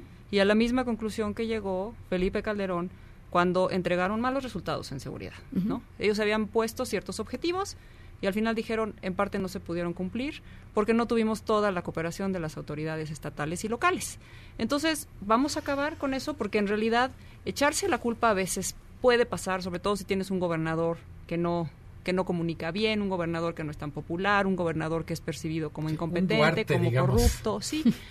Pero esto a final de cuentas acaba regresando al presidente. ¿Por qué? En primer lugar, porque el presidente sí tuvo una apuesta muy clara que fue la Guardia Nacional. Uh -huh. Él la hizo de esa manera, él así lo decidió. Y dos, porque es un presidente que es muy fuerte.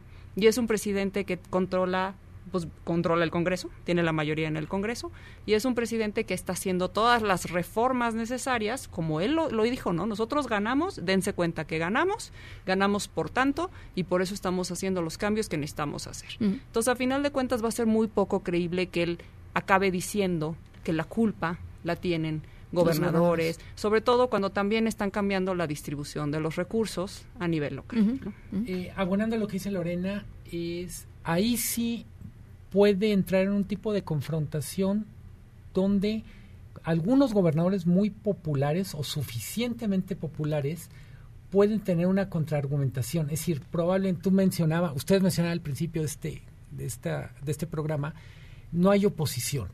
Pero sí tenemos gobernadores que tienen la capacidad para construir una narrativa, cuando menos en su territorio. Estoy pensando claramente en Enrique Alfaro en Jalisco, donde... Y aguantar el embate, porque... No, pero no solo eso, a ver, los gobernadores que peor desempeño están teniendo en seguridad están los de Morena, ¿eh?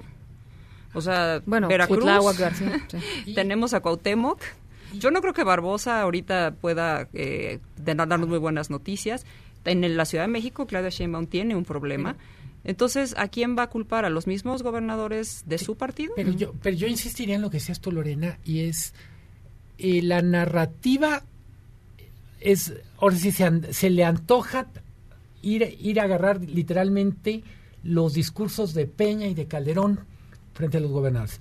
La única diferencia es que al tener una Guardia Nacional en donde prácticamente todos los partidos dijeron estamos de acuerdo en darte, ahora sí, todo el power.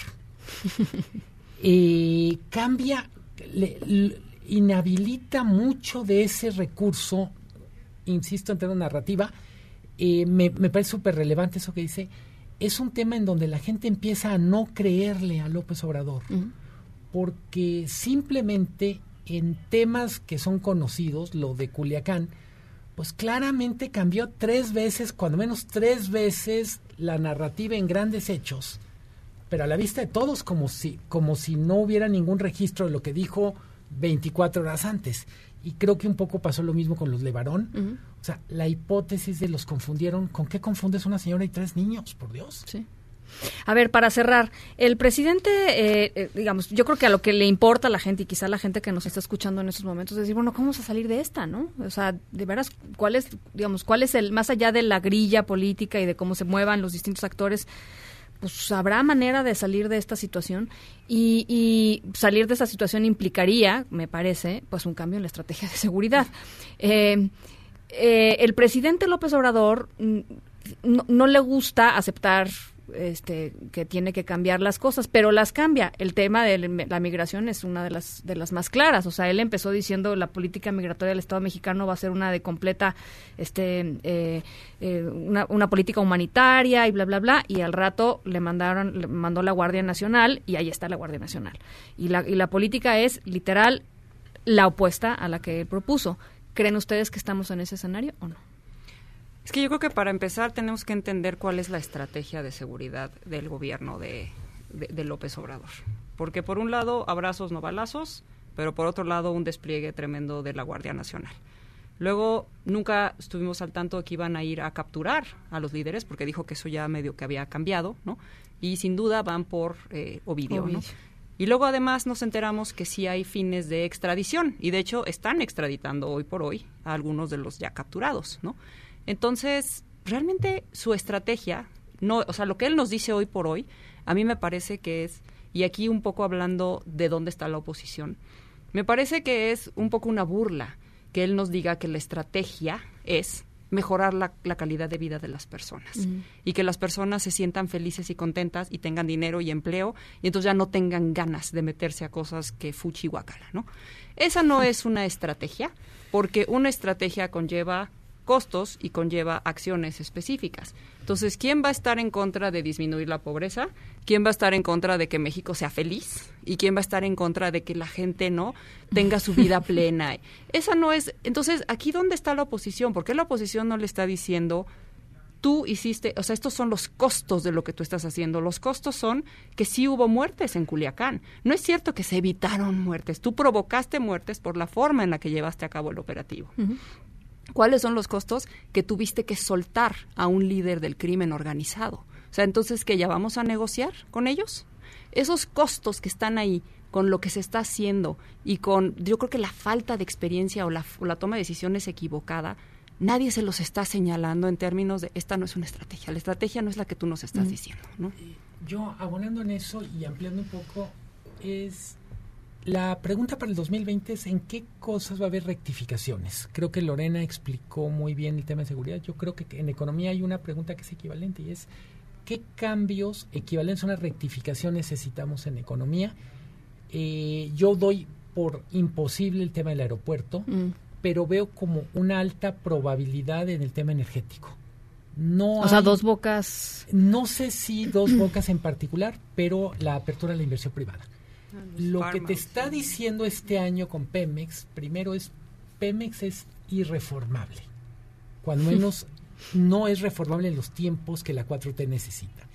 Y por otra parte, el nivel de inversión posible que estás dejando ir por una política tan ambigua, tan caprichosa en términos de regla del juego, te está costando carísimo. Es decir, el costo de mantener la política energética como va es altísimo, visto en términos de la calificación de Pemex, visto en términos de la producción, visto en términos de recursos fiscales. Y yo diría, del mismo modo que en seguridad la pregunta es cómo puede rectificar sin, sin perder cara. Creo que lo mismo pasa en economía. Mm. Eh, yo he escuchado a algunos empresarios que dicen, no, lo importante es no hacerlo sentir que la perdió cuando anuncie el cambio. O sea que hay que, hay que, hay que protegerle el ego al presidente para que no... A ver, hay que decirlo, eso ha sido de todos los sexenios. Sí, supongo que, exacto, supongo que eso es este es una norma, ¿no? De pronto con, eh, Es una regla no escrita de este sistema político y es una de las cosas más vulnerables. Sí, señor presidente, ¿no? Finalmente, es, es el ego del, de Mr. President. Híjole, bueno, pues este pues con este comentario nos despedimos. Gracias a los dos por, por haber venido aquí a cabina, Lorena Becerra, eh, directora de encuestas de Reforma, y Luis Miguel González, director editorial del Economista. Ojalá lo podamos hacer más seguido. Con mucho gusto. Aparte está espectacular la cabina. Eso, muchas gracias. Vamos a una pausa, son las 6 con 16. Regresamos con León Krause. Regresamos con él. En un momento continuamos en directo con Ana Francisca Vega. Este podcast lo escuchas en exclusiva por Himalaya. Una voz con transparencia. Una voz objetiva. Una voz plural. Una voz plural. Esto es En Directo con Ana Francisca Vega. En directo, MBS Noticias. Son las 6 con 23. Gracias por seguir aquí con nosotros en directo a través de MBS Noticias. Yo soy Ana Francisca Vega. Oigan, gracias por todas las comunicaciones eh, sobre, sobre el programa de hoy, sobre la mesa que tuvimos con Lorena Becerra y Luis Miguel González. En un ratito más eh, las voy a leer, pero por lo pronto gracias por, por comunicarse en nuestro WhatsApp aquí en cabina 5543. 77 1025. Va otra vez, 55 43 77 1025. Saludos a toda la gente que nos está escuchando a través de Q91.1 en Torreón, Coahuila y de Sonido Estrella 89.9 allá en Zacatecas. También a toda la gente que nos ve y nos escucha a través de nuestra página web mbsnoticias.com. Vamos a un resumen rapidísimo y seguimos. Noticias en directo. Después de las balaceras del pasado sábado, ahí en el municipio de Villa Unión, en Coahuila, donde irrumpió un comando armado y disparó contra instalaciones de la alcaldía, contra casas, contra una iglesia, fue verdaderamente pues momentos aterrorizantes para la población de Villa Unión. Se contabilizan 22 personas muertas, se dicen que se dice que entraron más de 60 60 eh, miembros del crimen organizado ahí a este pequeño municipio. 22 eh, muertos, 16 delincuentes, 4 policías, 2 civiles, además hay 6 heridos y 2 personas detenidas. Eh, ¿Qué dijo el gobernador del estado, Miguel Ángel Riquelme? Vamos a escucharlo. Los dos detenidos manifiestan que fueron enviados por el cártel del noreste a tratar de asustar a Coahuila, a una población que está la entrada de la brecha. Ellos querían entrar, pegar y salir. Ellos llevaban dos guías al frente. Lamentablemente, esas dos guías fueron las que abatieron los elementos de la Policía Estatal. Integrantes de la familia Levarón aseguran que a pesar de la investigación por la masacre ahí en Bavispe, Sonora, eh, la masacre que pues terminó con la vida de nueve familiares de los eh, de los Levarón, a pesar de que las investigaciones están a medias, eh, después de estar con el presidente López Obrador, dijeron este, sentirse contentos. y Adrián Levarón, papá de una de las víctimas, abuelo de cuatro niños que murieron en este ataque, dijo lo siguiente. Estamos contentos de los avances en la investigación, pero sí está a medias y no la vamos a, no nos vamos a meter. Estamos contentos de que no nos juzgaron el, no nos dieron a tole con el dedo. Estamos contentos, pero no podemos expresar, está peligroso para nosotros mismos. Por cierto, mañana los Levarón van a ir al Senado. Ahí van a dar su testimonio como víctimas de la delincuencia organizada. Las comisiones de justicia y de derechos humanos de la Cámara de Diputados también invitaron a Julián Levarón y al activista Javier Sicilia para, entre otras cosas, pues revisar sus peticiones, sus propuestas en materia de seguridad. Y fue vinculado a proceso Daniel N., el conocido como Lord Café. ¿Se acuerdan que les platiqué aquí la semana pasada? Bueno, pues él está acusado por los delitos de daños y por atentar contra la dignidad humana. La Fiscalía de Jalisco informó que el acusado tiene prohibido salir de ese estado. Se debe, debe tomar cursos sobre temas de violencia de género y no podrá acercarse a Sofía. Sofía es la mujer a la que pateó, eh, de la que pateó su coche y le aventó el café, ¿se acuerdan? En, después de un incidente pues menor, un incidente menor de tránsito, este señor Daniel N, conocido como Lord Café, le pateó su coche, le abolló su coche y después eh, le aventó, le aventó un café a Sofía. Bueno, pues eso es lo que está pasando. Eso es parte de lo más eh, relevante en términos de la información. Son las 6 con 27. Vamos a una pausa y volvemos con más. Nos gustaría que pensaras en qué momento supiste que necesitabas un seguro de auto. ¿Fue acaso cuando escuchaste esto? ¿Y cuándo pensaste en un seguro de hogar? ¿Fue cuando recibiste las llaves de tu nueva casa? ¿Y cuál fue el sonido que te dijo que necesitabas un seguro de vida? Seguros Banorte, seguro de auto, de hogar y de vida. Banorte no está para que lo ames, está para asegurar lo que amas de la vida. Aplica restricciones, términos, condiciones, aviso de privacidad y requisitos de contratación en banorte.com. En directo con Ana Francisca Vega por MBS Noticias. En un momento regresamos.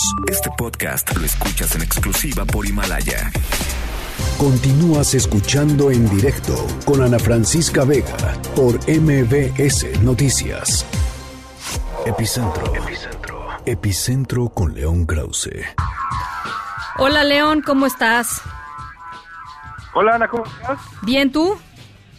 Oye, felicidades por tu libro, ¿eh? Ay, muchas gracias, León. Te lo tengo que mandar para como yo. Te lo tengo que mandar para tus hijos.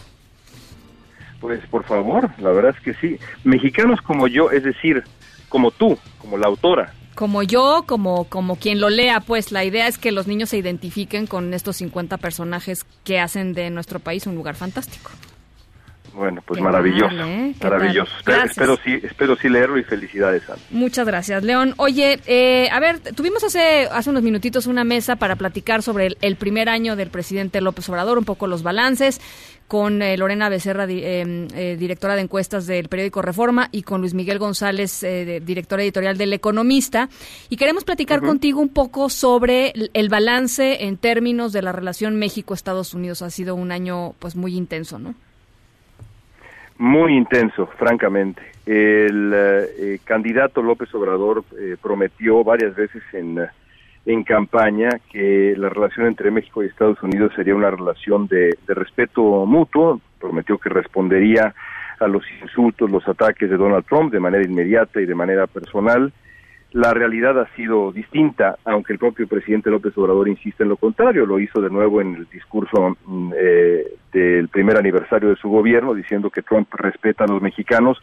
La realidad, Ana, es que eh, eso eso es falso. No, no existe tal respeto. Eh, nadie a quien yo amenace digamos, si yo te amenazo, no te respeto. Y, y, y, Trump ha manejado la relación con México a través de amenazas e imposiciones y México ha concedido con consecuencias desastrosas en las dos fronteras del país eh, para empezar. Así que eh, e-, ese creo yo es el, saldo del primer año eh, de la relación bilateral. El, presidente Trump le gusta jugar a, este venciditas, ¿no? Es, es, digo, es parte de lo que a él le le, le, parece, ahora sí que, no nada más un tema como de hombría, sino como un tema de poder y le gusta demostrar su poder. Eh, le ha puesto la mano al presidente López Obrador para que jueguen las venciditas y el presidente López Obrador a veces quita la mano y decide no jugar, como las veces que ha contestado en las mañaneras que él no va a contestar absolutamente nada con respecto a las provocaciones del presidente Trump, pero otras sí le ha entrado y pues claramente ha perdido, ¿no? Sí, eh, de pronto, de pronto eh, eh, uno, uno recuerda, por ejemplo, cómo se filtraban las conversaciones entre Enrique Peña Nieto y Donald Trump y lo que descubrimos en aquellas conversaciones que se filtraban.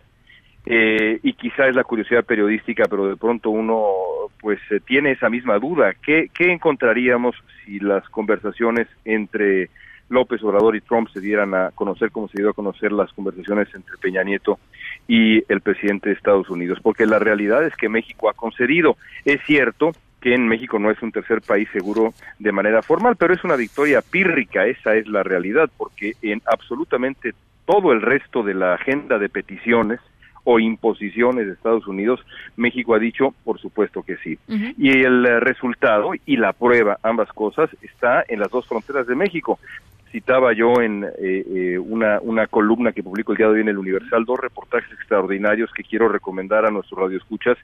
Uno del periodista Kevin Siff eh, del Washington Post en Matamoros y otro de la gran periodista Elena Reina del país en Tapachula, los dos extremos del, del país, las dos fronteras. Ambos cuentan la misma historia de absoluto abyecto, dantesco horror. Y ese horror es adjudicable a las decisiones del gobierno de México. Esa es la realidad. El tema migratorio, eh, además, pues eh, también lo platicábamos hace ratito en la mesa, es probablemente uno de los temas en donde el presidente haya cambiado más radicalmente su política inicial o su propuesta inicial, ¿no? De ser una política humanitaria, pues ha terminado en esto, ¿no? En, en 24 mil elementos de la Guardia Nacional deteniendo migrantes. Y todo para cuidar lo mismo que cuidaba Enrique Peña Nieto. Esa es la realidad. Porque a Peña Nieto le interesaba la agenda comercial. Todo lo demás, el costo humano de decirle que sí a Trump, resultaba secundario. Bueno, es exactamente lo mismo que ha pasado con Andrés Manuel López Obrador y con el canciller Marcelo Ebrard y con todo ese equipo de negociadores mexicanos que concedieron en eh, prácticamente todo lo que Estados Unidos eh, puso sobre la mesa en aquella amenaza arancelaria de, eh, principios del, del, verano. Veremos qué ocurre en esta ocasión cuando el problema no es la migración, sino es la seguridad. Con eh, eh, esta, esta nueva discusión que se abre, ¿qué va a ceder, en qué va a ceder el gobierno mexicano eh, está por verse, pero el precedente evidentemente no es el mejor. Y el otro tema, León, eh, es el tema del TEMEC, ¿no? El tratado renegociado, el Tratado Libre de Comercio renegociado. ¿Cómo ves en ese, en ese aspecto la relación del presidente López Obrador o de la administración del presidente López Obrador con, con otro de los actores este, estratégicos y fundamentales que es el Congreso de Estados Unidos?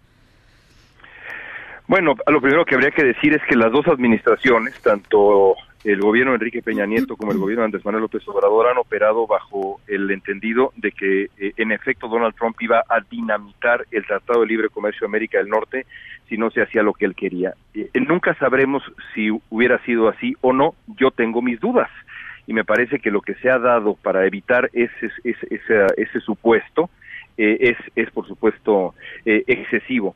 la relación con el Congreso de Estados Unidos me parece que es un pendiente Ah, eh, sabemos bien que el eh, subsecretario SEADE ha eh, cedido a su vez en muchas cosas para tratar de empujar la, ah, el Tratado de Libre Comercio de América del Norte versión 2.0, el famoso el famoso TEMEC, pero también digamos eso parte de una de un equívoco Ana, porque en, en, efecto es el Congreso y no la Casa Blanca la que tiene la que tiene la última palabra y de pronto se piensa que Trump es el que tiene la no es cierto la varita mágica y pues no es así, es mucho más complejo.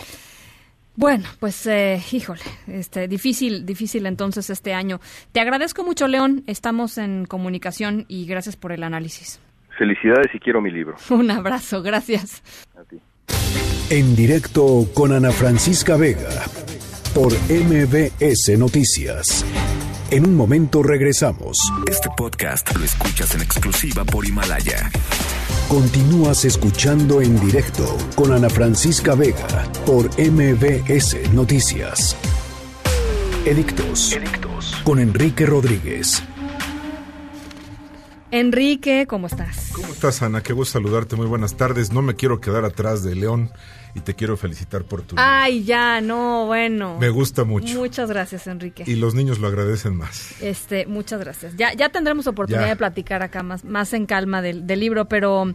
A ver, eh, pues el programa de hoy está dedicado básicamente a tratar de hacer un, balance, un análisis, una, pues una disección de, de, lo que ha significado para las distintas voces de este espacio el primer año del presidente López Obrador. Sí, es difícil apretar un resumen, pero voy a intentar hacerlo en los próximos cuatro minutos. Y tiene que ver con la relación básicamente que desde hace un año ha tenido el presidente Andrés Manuel López Obrador desde su toma de posesión con el Poder Judicial de la Federación, su relación con eh, la Suprema Corte de Justicia, con el Consejo de la Judicatura, con el Tribunal Electoral, con los jueces federales.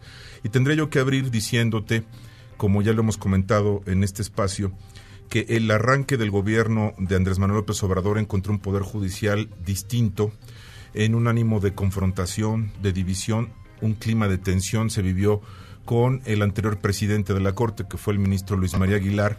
El tema de la corrupción y los salarios encontraron el inicio del gobierno con un tema, insisto, difícil de tratar con eh, la composición en ese momento de la Corte. La llegada de Arturo Saldívar en el primer día hábil de enero de este año eh, tuvo como propósito, y me queda muy claro que la estrategia del ministro Saldívar fue eh, tratar de aligerar esa carga de tensiones y me parece a mí que él tomó decisiones importantes para hacer los ajustes desde adentro y que no se le impusieran desde afuera. Y la palomita, ¿no? sí, sí, me parece que eh, logró rápidamente eh, bajarle tensión al clima que se veía entre la Corte y el, el, presidente López Obrador y un sector muy importante de la 4T de su gobierno. El inicio estuvo marcado por pues, una reducción salarial para los ministros de la Corte del 25%. Eh, se inició una administración con el propósito de reducir estas tensiones tomando las decisiones de austeridad. El Consejo de la Judicatura Federal, que también preside Saldívar, pues emprendió una política de cero tolerancia contra la corrupción, eh, la adscripción de los jueces, la ventilación públicamente de los temas de disciplina, de sanciones contra juzgadores federales con comportamientos irregulares, fue un signo del de, inicio de la administración Arturo Saldívar en el Poder Judicial de la Federación, fue bien visto por el gobierno, digamos que el Poder Judicial se fue alineando un poco al discurso de austeridad y de combate a la corrupción eh, por una causa natural de abatir rezagos y temas que no han sido resueltos en ese poder del Estado, pero que también fueron una forma de alinear a los nuevos tiempos el trabajo de los jueces federales. Por ejemplo, el caso de Isidro Avelar Gutiérrez, Ana Francisca, que magistrado de circuito en Jalisco, lo readscribieron, actualmente está preso, sujeto a un proceso y está en el penal del Altiplano en el Estado de México, un hecho inédito. Como inédita fue la renuncia de Eduardo Medina Mora, ministro en activo de la Corte, lo platicamos exhaustivamente, sin una explicación clara, pero en un contexto aparentemente de presión a cambio de que no creciera más la investigación que eh, estaba realizándose por parte de la Unidad de Inteligencia Financiera respecto también a cuentas aparentemente irregulares del entonces ministro. Y actualmente vemos como en el Consejo de la Judicatura Federal la llegada de tres consejeros eh, muy cercanos al presidente, Loreto Ortiz, Verónica de Gives y Bernardo Batis, como ya anticipábamos hace, hace algunos días, y la llegada a la corte de Juan Luis González Alcántara Carranca como ministro de Yasmín Esquivel, y estamos a punto de ver la llegada de la tercera mujer integrante del Pleno, que a mí me parece es una parejera entre Ana Laura Magaloni y Margarita Ríos Farjat, que estamos por ver en los próximos días. Entonces, es un poder judicial que sí se ha alineado a la 4T, que ha bajado tensiones, que tiene su propia agenda para batir corrupción, pero que sigue teniendo esa imagen de que ha perdido un poquito de autonomía, de que ha perdido quizá ese eje de independencia que muchos quisieran ver eh, a la Corte como un factor de oposición y lo ha dicho Arturo Saldívar, la Corte no es opositora. Bueno, fue, fue, un, fue una declaración que, que, levantó ámpulas ahí entre varios expertos y varios académicos. Así es, así es. Y un tema crucial que tiene que ver con una declaración del mensaje del presidente el día de ayer que vamos a escuchar en unos segundos que tiene que ver con el tema que Andrés Manuel López Obrador dijo era un sabotaje jurídico en contra del aeropuerto de Santa Lucía, esta ola de amparos que surgieron, algunas suspensiones provisionales y, definitivas, perdón, que al día de hoy ya no son obstáculo para la construcción del aeropuerto. Y en estos términos lo dijo el presidente el día de ayer, Ana Francisca. Enfrentamos con éxito la actitud obstinada, caprichosa de los conservadores corruptos que recurrieron al sabotaje jurídico en la construcción del nuevo aeropuerto Felipe Ángeles, para lo cual presentaron 103 amparos con el propósito de evitar que iniciáramos los trabajos en Santa Lucía. No pudieron. Yo solamente agregaría esta declaración que no se puede considerar el ejercicio de un derecho como es el juicio de amparo como un sabotaje jurídico. Se pierde o se gana en tribunales, pero em, digamos que eran legítimos los reclamos respecto al proyecto del presidente y nuevamente nos alineamos a ese mensaje de que si no están conmigo están contra mí. Y es el eh, estilo no es el estilo claro y hay que entender cuáles son los mensajes y las lecturas del presidente y su forma de concebir los eventos. Cerraría con esto Ana Francisca para tu mejor consideración la prueba de la ley Bonilla. Estamos por ver a la corte en una decisión en la que le va el prestigio si la Corte eh, no junta esos ocho votos necesarios para anular el autorregalo de Bonilla en Baja California y darle esos tres años adicionales para los que no fue la gente a votar en las urnas en Baja California, la Corte se estará jugando su prestigio institucional en esta decisión y estamos por verlo. Y que sea la evaluación a base de las resoluciones, de los votos, de los razonamientos de los ministros, a los que queremos ver siempre con independencia, con autonomía y con un análisis jurídico tratar de que no se envuelvan del mensaje político es muy difícil, pero son los nuevos tiempos y es eh, la arena en la que le toca eh, caminar a la Corte. Pues vamos a estar viendo eh, qué sucede justo con esta, con esta discusión, con este debate sobre la ley Bonilla. Y te quería preguntar, ¿a ti te gusta que el presidente de la Suprema Corte de Justicia, Arturo Saldívar, eh, a diferencia de otros, de otros presidentes de, de, la Corte en otros momentos, sea tan mediático?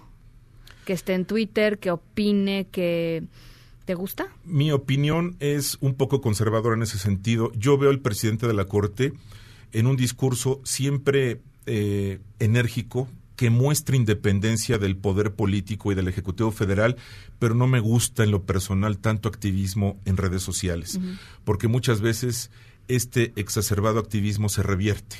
Tiene una responsabilidad tan grande yo creo que los mecanismos de transparencia de la Corte están muy bien configurados con un canal de televisión, con un sistema eficiente de comunicación social, pero no tanto con un activismo personal, digital del presidente de la Corte. Es como algo atípico. ¿No te parece que esto lo acerca, este, pues sí, hace, hace de la corte un, un algo mucho más cercano? O sea, tal vez es una estrategia como para decir, el presidente, el, el, el, titular del ejecutivo es alguien cercano, este, ahí está pone agenda, eh, le funciona, le funciona a él y le funciona a la institución presidencial. Este, ¿No te parece que es un poco una respuesta a esto para también decir, eh, por supuesto que se puede ser activo y, respetando, por supuesto, los límites? Arturo Saldívar es un presidente le ha salido bien de los nuevos ¿no? tiempos en la Corte. Sí, o sea, no le ha salido mal. no, para nada. Nos habíamos acostumbrado a ver presidentes muy encerrados, muy herméticos, eh, sin actividad. Y una Corte muy lejana, ¿no? Sin actividad digital pero yo insisto, los mecanismos que tiene la institución a su alcance eh, dan para tener una transparencia mm, que nos deje satisfechos como ciudadanos. A veces a mí sí veo desgastes, veo desgastes innecesarios en lo personal para el presidente de la Corte en el manejo de sus redes sociales, pero le reconozco que siempre alza la mano y es propositivo. Sí. ¿No? Algo que no habíamos visto antes. Nunca. Bueno, pues gracias, Enrique. A tus órdenes, Muchas gracias. Son las seis con seis. Vamos a una pausa, todavía regresamos con más. En un momento continuamos en directo con Ana Francisca Vega. Este podcast lo escuchas en exclusiva por Himalaya. Continúas escuchando en directo con Ana Francisca Vega por MBS Noticias. Bueno, pues ya se fue volando el programa de hoy, son las 6.52. Gracias, eh, como les decía, por todos sus comentarios. Dice Jesús, qué pena no haber podido llegar a la feria del libro allá en Guadalajara. Tenía muchas ganas de conocerte, te respeto y te admiro mucho. Muchísimas gracias, Jesús. te agradezco por lo menos el intento de haber llegado. Muchas gracias. Eh, Manuel Valencia, fantástica la plática con Rocío Méndez, una gran profesional. Sí, efectivamente, una súper, súper profesional eh, periodista increíble, Rocío Méndez, encargada de la cobertura de la fuente presidencial, que ya no, ya no lo contó aquí, ya no nos lo contó aquí, pero pues arrancan a las 5 de la mañana, ya formados en la fila, y pues terminan este pues unas 16 horas después, así de, de, ese tamaño es el, es el compromiso y el profesionalismo de Rocío Méndez y de toda la gente que está cubriendo ahí eh, profesionalmente, ¿no? profesionalmente la fuente, la fuente presidencial. José dice, sigue siendo un mentiroso, se la cree porque el presidente tiene mayoría de adeptos, no de población. Carlos dice, excelente análisis, Ana, y el equipo, muchas felicidades. Y Domingo nos dice, felicidades, Ana Francisca, por esta excelente mesa de debate. Estos son algunos de los comentarios son las 6.53. Nosotros nos vamos a nombre de todos los que hacen posible este espacio informativo. Gracias por acompañarnos en este arranque de semana, arranque de mes, este 2 de diciembre. Los dejo con Gaby Vargas como todas las tardes y por supuesto después, ya saben, charros contra gangsters. Pasen buena noche. MBS Radio presentó en directo, en directo con Ana Francisca Vega por MBS Noticias. Este podcast lo escuchas en exclusiva por Himalaya. Si aún no lo haces, descarga la app para que no te pierdas ningún capítulo. Himalaya.com